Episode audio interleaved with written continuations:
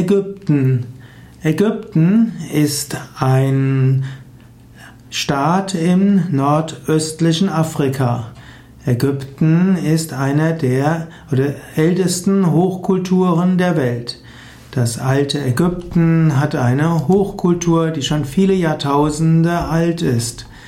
Ägypten hat eine recht große Bevölkerung und hat deshalb heute eine politische und kulturelle Ausstrahlung in die arabische und islamische Welt. Aber in der Geschichte der Zivilisation hatte Ägypten eine noch größere Bedeutung. Hier entstand spätestens 3000 vor Christus in dem alten Ägypten eine der frühen Hochkulturen der alten Welt. Die Schon zur Zeit der Pharaonen lebten vermutlich etwa drei Millionen Menschen im, am Nil.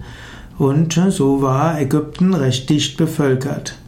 Im alten Ägypten gab es den Pharao, den Vermittler zwischen Menschen und Göttern. Der Pharao war der uneingeschränkte Herrscher über Ägypten.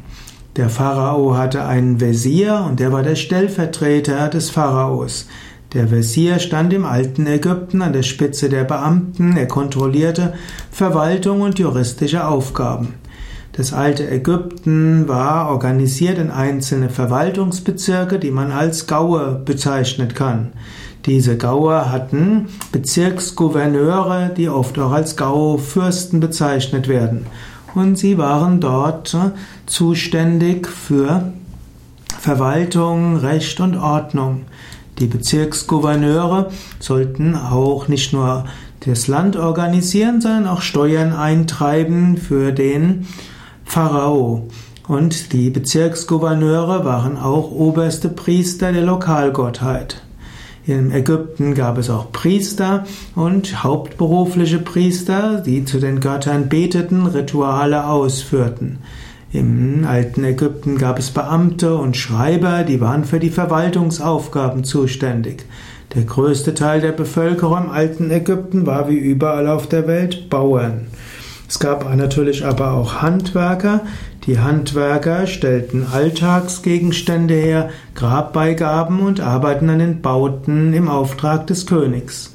Natürlich die hergestellten Waren und das hergestellte Getreide muss auch zu den verschiedenen, ja, muss auch überall hin transportiert werden. Dafür gab es Händler. Und die Händler handelten zum einen im ägyptischen Inland wie auch im Ausland. Sklaven gab es auch in alten Ägypten, aber im Gegensatz zum populären Glauben nicht viel. Meistens waren Sklaven Kriegsgefangene aus vergangenen, hm, aus fremden Ländern.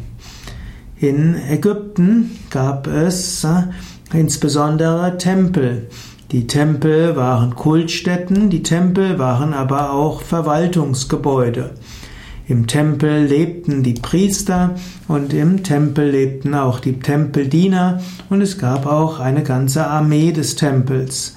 Es gab eine große Schar von Priestern in jeder Kultstätte und die Priester waren oft nicht hauptverantwortlich, sondern sie hatten den Teilzeitjob als Priester und sie arbeiten im, im Tempel auch in anderen Bereichen.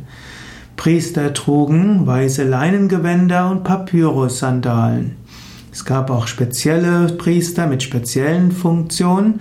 Es gab sogar weibliche Priesterinnen, die eben weiblichen Gottheiten dienten.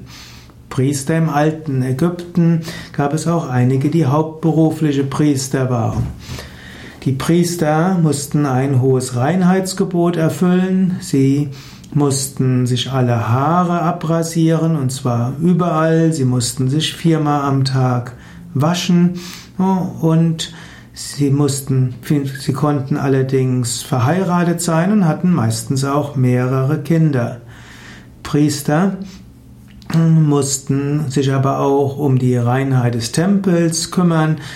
Die Priester haben den Göttern den Duft der Speisen gebracht und sie organisierten auch Tempeldienerinnen, die vor dem Gott tanzten. Im alten Ägypten gab es natürlich eine reichhaltige Spiritualität und bis heute gibt es viele Überlegungen, wie die Religion von Indien tatsächlich beschaffen war. Die Populärreligion ist relativ gut überliefert, aber Ägypten gilt auch als eine Hochreligion, wo verschiedene spirituelle Praktiken ausgeführt wurden, wo Menschen höhere Bewusstseinsebenen erlangten. Die großen Tempel und die Pyramiden waren vielleicht Einweihungsorte, wo Adepten, Mysten tiefe Erfahrungen machten, andere Bewusstseinsebenen erlangten, Zugang fanden zu anderen Dimensionen. Bis heute ist Ägypten ein mysteriöses Land. Bis heute kann man tiefe spirituelle Erfahrungen machen in den Pyramiden, in den uralten Tempeln und sogar im Ägyptischen Museum in Kairo. Die alten Statuen, die alten Tempel, die alten Pyramiden haben alle eine besondere Ausstrahlung und Energie.